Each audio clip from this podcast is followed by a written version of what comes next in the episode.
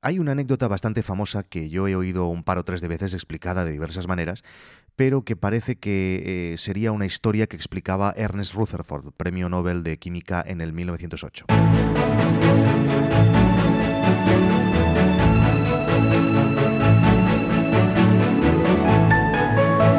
Rutherford decía que un día había recibido una llamada de otro profesor de la universidad donde daban clases los dos, y ese profesor en cuestión le decía que estaba a punto de poner un cero a un estudiante por la respuesta que había dado a un problema de física, pese que a este, al estudiante, afirmaba con rotundidad que su respuesta era acertada.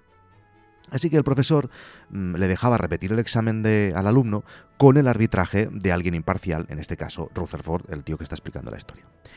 La pregunta del examen eh, era, demuestre cómo es posible determinar la altura de un edificio con la ayuda de un barómetro. El estudiante había respondido, lleve el barómetro a la azotea del edificio, átele una cuerda muy larga, descuélguelo hasta la base del edificio, marque y mida. La longitud de la cuerda será igual a la longitud del edificio. Bien, eh, con esa respuesta evidentemente el estudiante pues había respondido bien a la pregunta, pero claro, no demostraba que realmente tuviera conocimientos de física, que es lo que, de lo que iba el examen. Así que Rutherford eh, permitió que repitiera el ejercicio y le concedió seis minutos para que respondiera la misma pregunta, pero esta vez con la advertencia evidentemente de que la respuesta debía demostrar sus conocimientos de física. Habían pasado cinco minutos y el estudiante aún no había escrito nada. Así que Rutherford eh, le dijo que, bueno, pues que si no sabía la respuesta, pues que se podía marchar, ¿no? Pero el alumno respondió que no, que no, que lo que pasaba es que tenía muchas respuestas a ese problema, lo que pasa es que le estaba costando elegir cuál era la mejor de todas. En el minuto que le quedaba, escribió la siguiente respuesta. Coja el barómetro y láncelo al suelo desde la azotea del edificio. Calcule el tiempo de caída con un cronómetro. Después aplique la fórmula siguiente. Altura es igual a 0,5 por aceleración por tiempo multiplicado por 2. Y así obtendremos la altura del edificio. Bueno, eh, en este punto evidentemente los dos profesores se miraron y el profesor del principio pues le puso la nota más alta. Tras abandonar el despacho, eh, Rutherford se encontró con el estudiante eh, de nuevo y le dijo, oye, perdona, antes has dicho que tenías otras respuestas, ¿me puedes dar alguna otra más? Sí, hombre, claro. Ya ver, hay muchas maneras. Por ejemplo, coges el barómetro en un día soleado y mides la altura del barómetro y la longitud de su sombra. Si medimos a continuación la longitud de la sombra del edificio y aplicamos una simple proporción, pues obtendremos también la altura del edificio. Perfecto, ah, dime otra, le dijo Rutherford. Y dijo, pues sí, pues mira, por ejemplo, eh, este es un procedimiento muy básico para medir un edificio, pero también sirve. En este método coges el barómetro y te sitúas en las escaleras del edificio en la planta baja. Según subes las escaleras vas marcando la altura del barómetro y cuentas el número de marcas hasta la azotea. Multiplicas al final la altura del barómetro por el número de marcas que has hecho y ya tienes la altura. Y el estudiante siguió con otras soluciones. Le dijo a Rutherford, si quieres un procedimiento más sofisticado, pues mm, subes a la azotea del edificio, atas el barómetro a una cuerda y lo descuelgas desde la azotea a la calle. Usándolo como un péndulo puedes calcular la altura midiendo su periodo de precisión. En fin, acabó el estudiante, existen muchas otras maneras, pero probablemente la mejor sea coger el barómetro, golpear con él en la puerta de la casa del conserje y cuando abra decirle, señor conserje, aquí tengo un bonito barómetro. Si usted me dice la altura de este edificio, se lo regalo. En ese momento de la conversación, eh, Rutherford le preguntó si es que no conocía la respuesta convencional al problema, que es que la diferencia de presión marcada por un barómetro en dos lugares diferentes, pues nos proporciona la diferencia de altura entre estos dos lugares.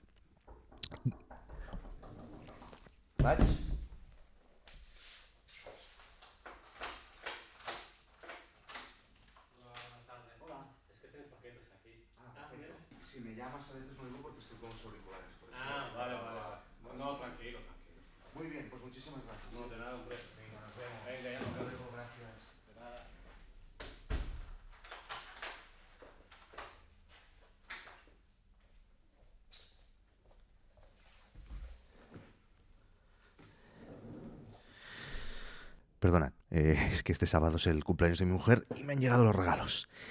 Y em, esto lo voy a dejar porque como ella me escucha, pues así la, la pongo nerviosa. Entonces, el, ¿por dónde iba?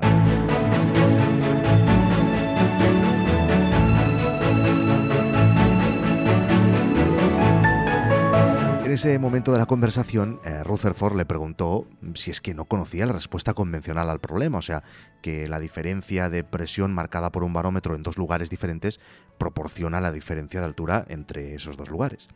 Dijo que claro que la conocía, lo que pasa que él había ido a la universidad no para repetir convencionalismos, sino para aprender a pensar. El estudiante se llamaba Niels Bohr, físico danés, premio Nobel de Física en 1922, más conocido por ser el primero en proponer el modelo de átomo con protones y neutrones y los electrones que lo rodeaban.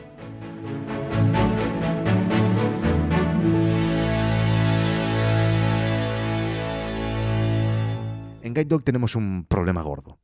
Tiene diversas soluciones, algunas más convencionales que las otras, algunas te vienen a la mente enseguida, pero estoy intentando de momento evitarlas. Y la verdad es que desde hace una semana mm, que no he parado de darle vueltas intentando encontrar cuál, cuál es o cuál sería la mejor solución. Os explico el problema.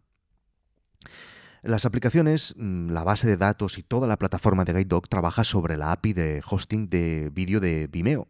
O sea, los mismos que hacen el, Vimeo que todos conocemos, tienen otro servicio eh, con una API profesional para hacer hosting de vídeo en aplicaciones como la de GuideDog. Bien, pues todo va perfecto, menos los subtítulos en iPhone y iPad. Tienen un bug desde hace 11 meses y los subtítulos no funcionan correctamente. Dicen que es un problema que sus developers hace mucho tiempo en el que están trabajando y que de momento no han encontrado la solución. Evidentemente, este es un problema que desconocíamos totalmente en el momento en que decidimos trabajar sobre esta plataforma y es un problema gordo, porque Guide es una plataforma de cine en versión original y por lo tanto los subtítulos son básicos. Posibles soluciones.